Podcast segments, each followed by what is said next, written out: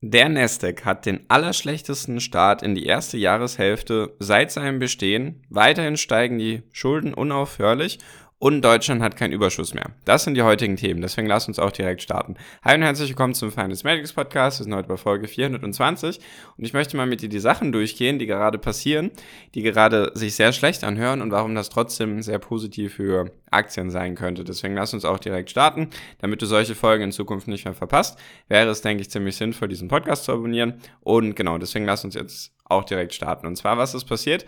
Der Nasdaq hat den allerschlechtesten Start in die erste Jahreshälfte, also die ersten sechs Monate eines Jahres aller Zeiten, seitdem er besteht. Ich glaube, der Nasdaq besteht seit 1970, 80 rum, wenn ich richtig informiert bin. Auf jeden Fall der schlechteste Start aller Zeiten.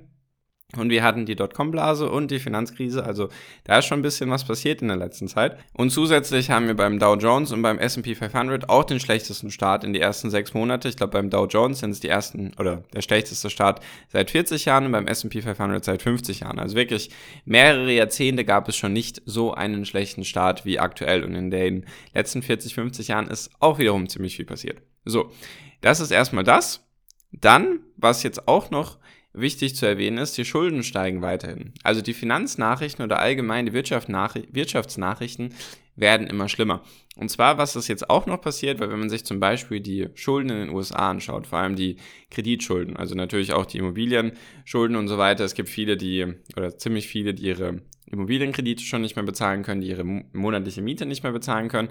Und was natürlich auch noch ein guter Gradmesser dafür ist, wie schlecht es gerade um die, sage ich mal, US-Bürger steht, ist einfach, wenn man sich anschaut, wie hoch sind denn die Kreditkartenschulden. Und die Kreditkartenschulden sind in den USA in den letzten vier Wochen, also ich nehme mal an, das waren die Daten für den Juni, also bis Ende Juni, sind sie um sage und schreibe in einem Monat, nicht im Verhältnis zum Jahr davor, sondern in einem Monat um 20 Prozent mehr geworden. Und die Kreditkartenschulden waren eh schon mehrere Billionen. Ich weiß nicht genau die Zahlen. Auf jeden Fall sind die, ist dieser Wert in einem Monat, in vier Wochen sozusagen, in 30 Tagen, ist dieser Wert um 20 Prozent nach oben gegangen. Die Schulden haben sich um 20 Prozent erhöht innerhalb von einem Monat. Das sind wirklich sehr, sehr schlechte Nachrichten. Was das alles heißt, dazu kommen wir gleich. Jedoch, warum das trotzdem positiv sein könnte, dazu kommen wir auch gleich. Deswegen bleib auf jeden Fall noch dran. Und was sind jetzt auch noch weiterhin schlechte Nachrichten, die auch gerade erst reingekommen sind heute? Also wenn du den Podcast anhörst, das sind die Daten vom, vom Juni dann für Deutschland. Deutschland nämlich kein Überschuss mehr. Und zwar weiß eigentlich jeder, dass Deutschland ein Exportweltmeister war. Aktuell sind sie jetzt nicht mehr auf Platz eins. jedoch ist Deutschland dafür bekannt, dass sie extrem viel exportieren und eher weniger importieren, als sie exportieren. Deswegen macht Deutschland einen Handelsüberschuss. Sie verdienen mehr Geld, als sie sozusagen ausgeben. Viele andere Länder, zum Beispiel in den USA, ist das eben anders. Da ist eher ein Importüberschuss, also die USA importiert mehr, deswegen hat sie ein Handelsdefizit. So. Und jetzt ist es so, zum ersten Mal seit 1991, also schon wieder 30, 31 Jahre ist das her, hat Deutschland zum ersten Mal im Monat Juni ein Handelsdefizit. Deutschland hat mehr Geld ausgegeben, als sie eingenommen haben. Und das ist wirklich, hat wirklich einiges zu heißen. Also vor kurzem, sage ich mal, vor einem halben Jahr noch in etwa, gab es einen Überschuss von 20 Milliarden Euro oder Dollar, ich bin mir nicht ganz sicher, ist ja fast eh eins zu eins jetzt inzwischen, von 20 Milliarden Euro pro Monat war der Überschuss. Jetzt hatte es zum ersten Mal seit 1991 ein Defizit. Dieses Defizit lag bei einer Milliarde Euro. Also Deutschland hat Waren im Wert von mehr, also Waren im Wert importiert, die eine Milliarde teurer waren als das, was sie exportiert haben. So, und warum ist das schlecht oder woran liegt das hauptsächlich? Das liegt einfach an den gestiegenen Öl, Gaspreisen, also an den ganzen gestiegenen Energiekosten, weil Deutschland importiert weiterhin Öl und Gas natürlich. Jetzt sind die Lieferanten ein paar andere geworden. Das ist jetzt weniger Russland, jedoch ist trotzdem Russland immer noch hauptverantwortlich für die Gasimporte.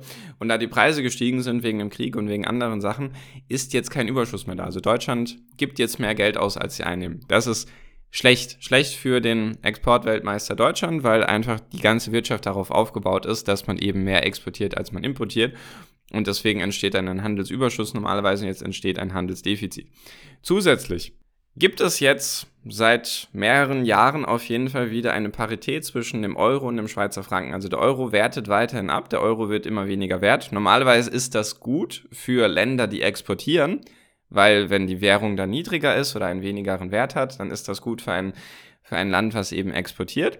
Jedoch ist es jetzt, wie ich gerade vor einer Minute gesagt habe, ist es jetzt so, dass Deutschland tatsächlich importiert. Deswegen müssen sie dann für die Waren, die sie importieren, müssen sie mehr Euros aufwenden, damit sie denselben Wert bekommen. Deswegen ist das gerade kein gutes Zeichen. Also, wir haben jetzt sehr, sehr viele negative Nachrichten. Nochmal kurz zusammengefasst. Wir haben den schlechtesten Start beim Nasdaq seitdem er besteht. S&P 500 und Dow Jones den schlechtesten Start seit 40 oder 50 Jahren. Und Deutschland hat keinen Überschuss mehr und die Schulden steigen weiterhin. Also die US-Kleinbürger, nicht Kleinbürger, die der Mittelstand, sage ich mal, in den USA, die Mittelschicht, wie auch immer, der normale Bürger einfach in den USA, hat Probleme, seine Kosten zu bezahlen, Fixkosten für zum Beispiel Miete, Immobilienkredite und einfach die ganz normalen Kosten, deswegen steigen die Kreditkartenschulden. So, das klingt alles sehr, sehr negativ. Und so wird das auch die nächsten Wochen und Monate weitergehen. Ich mag dir erklären, was ich damit meine. Die schlechten Nachrichten werden höchstwahrscheinlich noch mehr werden. Es wird wahrscheinlich, meiner bescheidenen Meinung nach, wird es so sein, dass wir auch bald darüber reden werden, dass die Arbeitslosenquote in den USA, in Deutschland, in Europa und vielleicht auch weltweit, dass die steigt. Einfach, dass weniger Leute einen Job haben, weil ja gerade Inflation und so weiter, habe ich jetzt in den letzten Wochen schon öfters zusammengefasst, was gerade passiert.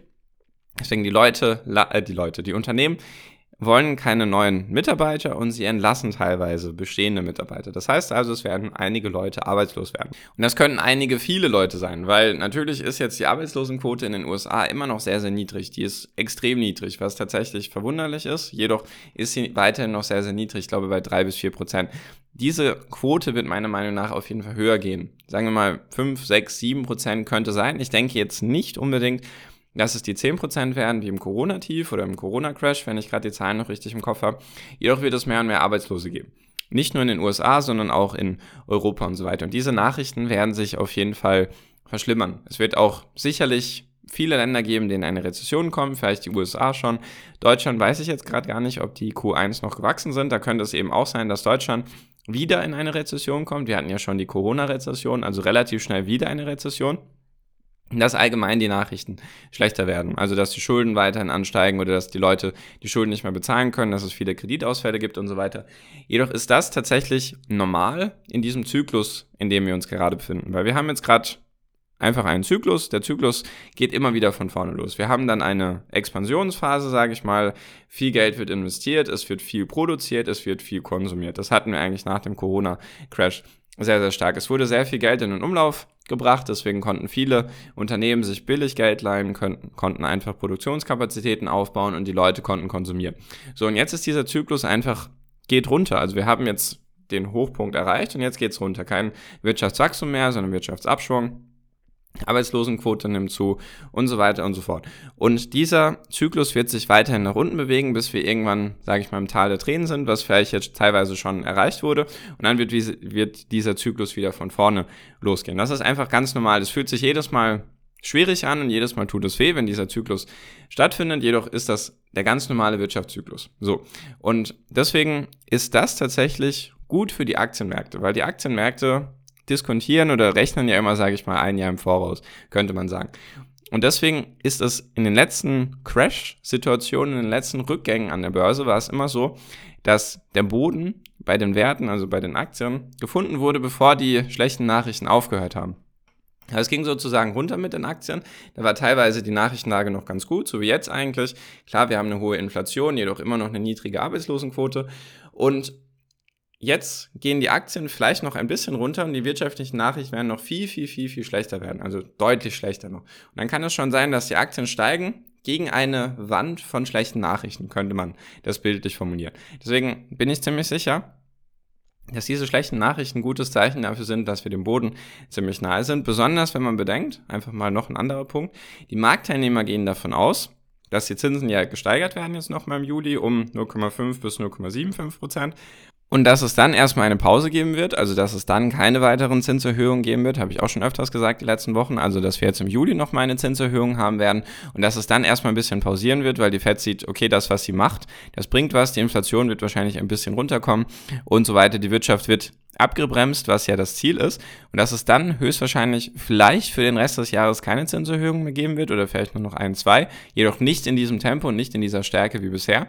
Und die Marktteilnehmer gehen schon davon aus, dass dann im nächsten Jahr, also 2023, also in weniger als sechs Monaten, dass die Zinsen wieder um 0,75 Prozent gesenkt werden, also dass die Zinsen wieder rückläufig sind. Und das macht die Fed nur, wenn es der Wirtschaft schlecht geht. Und deswegen gehen viele Marktteilnehmer eben jetzt inzwischen davon aus, dass es der Wirtschaft schlecht gehen wird, dass die Fed genötigt sein wird, wieder, sage ich mal, die Geldkurbel anzuschmeißen oder wie man dazu sagt, die, die Printer sozusagen, die Gelddrucker und so weiter dass die wieder gestartet werden, dass die Zinsen wieder runterkommen, dass die Wirtschaft wieder auf die Beine kommt, weil ich eben davon ausgehe, dass die Arbeitslosenquote höher wird und dass viele Leute ihren Job verlieren werden, dass wir einen Rückgang im Wirtschaftswachstum haben werden und dass dementsprechend dann auch die Inflation runtergehen wird. Weil wenn die Leute weniger Geld haben, dann können sie weniger konsumieren, dann können auch die Preise nicht mehr in diesem Tempo steigen, weil Preise kann man nur erhöhen, wenn sie auch jemand kaufen kann, die Produkte. Deswegen, wenn dann weniger Leute die Produkte kaufen können, werden auch irgendwann diese Preise wieder runterkommen. Also das ist gerade dieser Zyklus oder dieser Zeitpunkt im Zyklus, in dem wir uns befinden. Deswegen sind schlechte Nachrichten sollten dich nicht irritieren, sondern schlechte Nachrichten könnten Zeichen dafür sein, dass wir dem Boden schon ziemlich nahe sind. Es gibt ja schon viele Werte, die jetzt ihre Bodenbildung teilweise schon abgeschlossen haben, die eher jetzt wieder auf dem Weg nach oben sind. Und das könnte halt sein, dass die Indizes jetzt vielleicht nächsten Wochen oder Monate auf jeden Fall, obwohl die Nachrichten immer schlechter werden, eher wieder den Weg nach oben eingehen oder einschlagen werden. Einfach weil das der Zyklus ist und dann werden die Nachrichten erstmal noch schlechter und dann irgendwann werden sie wieder besser und dann, wenn man darauf wartet, dass die Nachrichten erst wieder gut werden, könnte es schon sein, dass die größte Rendite und die größte Performance schon wieder vorbei ist. Das ist zumindest jetzt mal so meine Recherche oder das, was ich in den letzten Crash gesehen habe, also wenn man sich einfach anschaut, wie waren die Wirtschaftsnachrichten da, was ist da alles passiert, was kann man daraus lernen, dann sind das so die Erfahrungen oder beziehungsweise die Erkenntnisse, die ich gewonnen habe. Deswegen, falls, ich dich, falls es dich interessiert, wie andere darüber denken oder wie ich gerade handle, kennst ja das Prozedere, der erste Link in der Podcast-Beschreibung ist der Link zu meiner WhatsApp-Gruppe. Da kannst du auch zu mir einen WhatsApp-Kontakt aufnehmen, in was gerade ich investiere oder welche Investments ich allgemein vermeide und was ich gerade allgemein mache. Deswegen, falls dich das interessiert, einfach sehr gerne anschreiben in WhatsApp, wie gesagt, der erste Link. Und damit bin ich jetzt auch schon fertig für diese Folge. Ich hoffe, ich konnte dir ein bisschen erklären, warum schlechte Nachrichten gerade aktuell tatsächlich gut sind, weil sie eben die Fed nötigen, dann weniger die Zinsen zu erhöhen, was dann eben dementsprechend wieder die Aktien interessanter macht und so weiter und so fort. Genau, deswegen danke dir für deine Aufmerksamkeit bis hierhin. Ich wünsche jetzt wie immer noch am Ende einen wunderschönen Tag, eine wunderschöne Restwoche. Genieß dein Leben und mach dein Ding. Bleib gesund und pass auf dich auf und viel finanziellen Erfolg dir. Dein Marco. Ciao, mach's gut.